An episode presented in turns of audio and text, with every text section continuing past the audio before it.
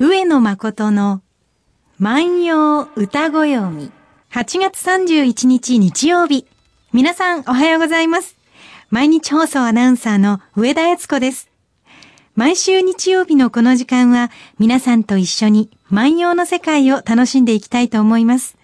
私たちに万葉時代のちょっぴりいい話を聞かせてくださいますのは、奈良大学教授の上野誠先生です。先生おはようございます。おはようございます。今日はいつもより早起きをして、宿題頑張ってる子供たちもいらっしゃるでしょうね。ねいらっしゃるでしょうね。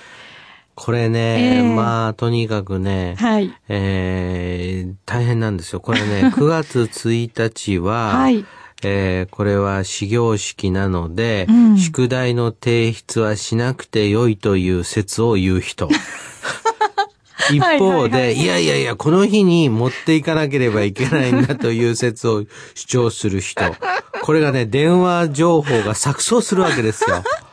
それは先生がどう言ってたかっていうよりも、うん、自分の宿題の出来不出来によって、意見が分かれるんでしょうね。いや、これはね、はい、あの、一番最初のね、授業の時でいいんだ。いやいや、この時に職員室に出さなきゃいけないんだ。これが大変なことであります。その期間をいかに使って帳尻を合わせるか。うん、それともう一つはですね、はい、夏休みの宿題帳のですね、ええ天気のところですね。これを誰のを見せてもらうかっていうのもね、非常に重要なね、ことでありましてね。みんなが同じところを間違ってたりするんですよね。そう。しかもですね、はい、これ、いやいや、僕はこの時はね、あの、おじいちゃんの家行ってたからね、岡山県の天気でね、なんちゅうなことが特殊事情が様々に反映されているというね、ことでありまして。ただまあ、これはね、うん、今はね、まあ、ネット社会でございますので、どこか叩けばよいということになりますし。そっか、そのあたりは変わってますね、うん、ここ10年で。しかもですね、えー、これあの、えー、最近のですね、はい、親御さんたちはですね、うん、やっぱお子様のことを大切になさいますので、はい、えー、ネット情報でですね、夏休みのその宿題の情報集めを一手に引き受けるということでございます、ね、私がこれやるからあなたこれやりなさい。そうです。で、しか、従ってですね、その会社のパソコンとですね、はい、え。えー、この印刷のですね、プリンターを使ってですね、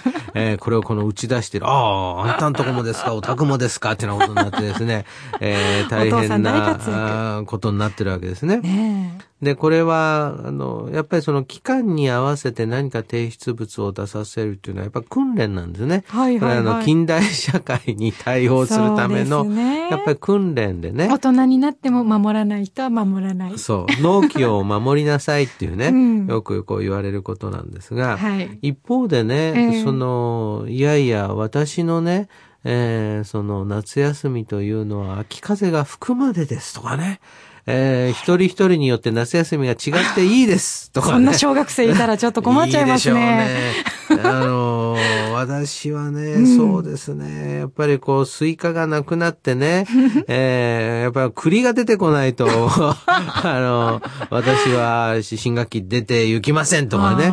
まあいろんな、こう、そういうのがあるといいかもしれません。出世するのかもしれませんね。うん、で、歌っていうのはね、はい、その、ちょうどその、万葉集っていうのは律令国家形成されるときに、えー、えー、この万葉集っていうのは集大成されるわけですね。はい。で、歌の時間というのは、えー、一般に我々が生きている時間というのは、うん、えー、律令国家の場合も大変厳しいんですね。はい、えー、出血がちゃんと取られますし、うん、時間を管理されて、鐘や太鼓で時間が知らされて、はい、そして、えー、ちゃんとその朝出勤の時間と体調の時間も決められている。えー、その中でノルマもちゃんとあります。事務のね。そういうような中で、一方でね、こう季節というものを感ずる歌っていうのを作ると。で、これ二つだと思うんですね。はい、時間というのはこう直線的に進んでいく後戻りしない時間、不可逆不可逆的時間と言われているものと、その円環的時間、丸い時間ですね。えー、螺旋状にこうくるくるくるくる回っていく時間二つありまして、えー、季節というのは丸い時間の方なんですよ。はいはいはい。で、そうするとね、えー、例えば秋に何を感じたか、去年の秋何を感じたか、うん、その前の年何を感じたか、うん、今年何を感じているか、来年何を感じるだろうか、っていうところがあるわけですね。なるほどね。人間の感じ方だけは変わっていくんですよね。そうなんです、そうなんです。で、何で、うん、例えば秋を感じるかっていうのも変わりますよね。変わりますね。うん。でもその季節というものが、はい、その、丸い時間で捉えられていて、うん、で、それをどのようにこう楽しむかとかね、うん、えー、惜しむかなんていうようなことはですね、これは変わらないわけですね。螺旋階段みたいですね。螺旋階段みたいな丸いところを上がっていったり、下っていったり。そういうもんですね。ねはい。でね、今日はね、はい、えー、幕津原が出てくる歌、牧野十の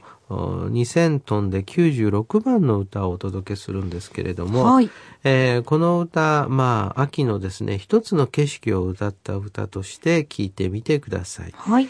幕津原、なびく秋風、吹くごとに、ada の大野の萩の花散る。幕津原、なびく秋風吹くごとに、ada の大野の萩の花散る。えー、通訳していきましょうね。はい。えー、幕津原というのはですね、そのクズが張っている原っぱということです。はい。で、これはね、はい。うん、クズというのは実を言うと根っこはですね、えー、えー、薬になる食べ物にもなると。はあ、薬になってたんですか、はい、薬にもなります。これはね、あの、体温を上げる効果がありますので、葛根湯などというのはこれですね。なるほど。はい、だから、くず湯も風邪ひいた時に飲んだりしますね。そうなんです、そうなんです。えー、ですからね、くずというのはあ、食べ物であると同時にですね、はい、これはお薬なんですよね。で、えー、そのクズがなびいているクズの原っぱですからですね、これ、つる草系統ですから、はい、えー、もうつるがずーっと伸びているわけですね。うん、さらにね、もう一つはね、これはね、つる草のつるを取ってきて、はい、えー、蒸して腐らせて叩いて繊維を取って糸にします。あえー、カップというものがあるんですよ。カップ？はい。クズの布。へえー、で、これでね、あの、着るものを作ることができました。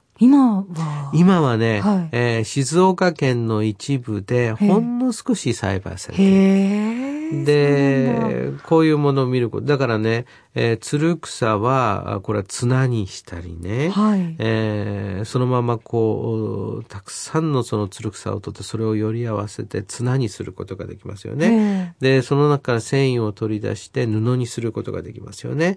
えー、根っこは食料になって、お薬になったりするわけです。すごい、私たちの生活に欠かせないものだったんですね。えー、おそらく古代においては非常に重要なものだったと思いますね。えー、マクズハラ、ナビク、そのクズの葉っぱというのは秋になると葉っぱの色は変わります。うん、えー、そのマクズハラ、なびく秋風をなびかせる秋風が吹くごとに、うんアダノの、アダっていうのはですね、はい、えー、そうですね、吉野と飛鳥のちょうど中間点ぐらいの場所でしょうか。うんうんうん、えー、現在の近鉄吉野線にアダという駅があります。えー、このアダの大野の大きな野原ですね。はい、えー、萩の花散るとこういうふうにこう言っています。うん、これは、えー簡単に言うとですね、えー、落下の美。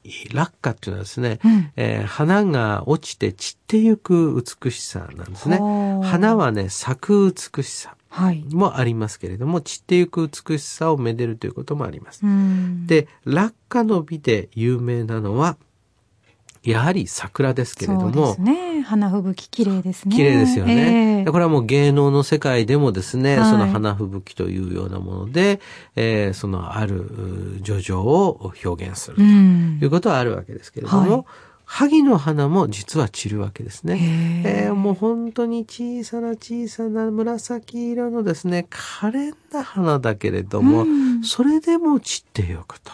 その小さな花が散ってゆくというね、えー、ことを歌ってるんですが、はい、その前の、幕津原なびく秋風吹くごとに、あだの王の、非常に広いところのイメージですね。広いところのイメージと後半のですね、ほんの小さな花のですね、えー、が散っていくイメージ、この両方が現れてるところが面白いですよね。なんかこう、私、夏っていうとものすごく広い広大なイメージなんですね。はい、で、秋っていうと、あの、すごく繊細な小さいっていうとおかしいですけれど、うん、ちょっと小ぶりなイメージなんです、季節の中では。はい、その移り変わりなのかなと今感じました。そうですね。うん、まさにね、その萩を持って秋の花の代表とするっていうのは、はい、そういうところに目をつけてるんだと思うんだよね。はいはいはい。で、これね、万葉集で、うん、えー、一番たくさん歌われている花は何ですか、えー、これね、梅でも桜でもなく、萩で、はい、萩は140種もあるんですよ。えー、多いんですね。はい、で、これはね、一つはね、えー、萩の花というのが可憐な花で、うん、えー、まあ、万葉人の心を捉えたと言えるでしょうけれども、うん、もう一つ重要なことはですね、はいこれはおそらく当時山の萩を、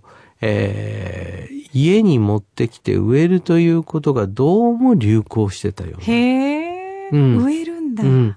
だから野原や山にあるものをですね、持ってきて自分の家に植えて、うん、それを鑑賞して楽しむと。うん、で、こういうような、その、えー、楽しむ場所のことを宿というふうに言うんですね。うん、えー、宿というのは矢の前というふうに書いたり万葉集ではするんですが、はい、自分の住んでいる建物の前の小さな空間は、うん、自分が好きな植物を植えてよいという空間になってるわけです。でそこに秋を楽しむために萩などを植える。で、萩の歌が多い。一方でですね、はい、萩の花見というものもあるんですよ。えー今はなくなってしまいましたけどね。そうですよね。うん、いや、秋になってお花見行こうって、え、どこにお花見に行くの？萩の花見に行こう。なんていうような人がいたら、これはですね、はい、大変な風流人。しかも万葉集がよくわかっている人ですよ。はいはい、はい、うん。萩の花を見に行こうなんていう人は、そうですね。俳句をなさる人。これはね、あの、えー、ちゃんと季語などの勉強しますので、はい、そういう方多いでしょうけどね。ですからね、今年のね、秋はね、萩の花見に行きましょう。いいですね。そんなことを思いながらこの歌聞いてください。はい。幕津原、なびく秋風吹くごとに、アダの大野の萩の花散る。幕津原をなびかせる秋風が吹くたびに、アダの大野の萩の花が散ってゆく。今日は牧野十2096番の歌をご紹介しました。ちょっと涼しくなってきましたので、花を鑑賞する余裕も皆さんにも出てこられたかもしれません。え、皆さんの周りのお花の話なども、ぜひ番組宛てにお寄せいただきたいと思います。宛先です。郵便番号530-8304毎日放送ラジオ上野誠の万葉歌子読みの係まで。メールアドレスは歌子読みアットマーク mbs1179.com です。ご紹介させていただいた方には番組特製のポーチを差し上げています。ぜひお待ちしております。それでは皆さん楽しい週末をお過ごしください。また来週です。さよなら。さよなら。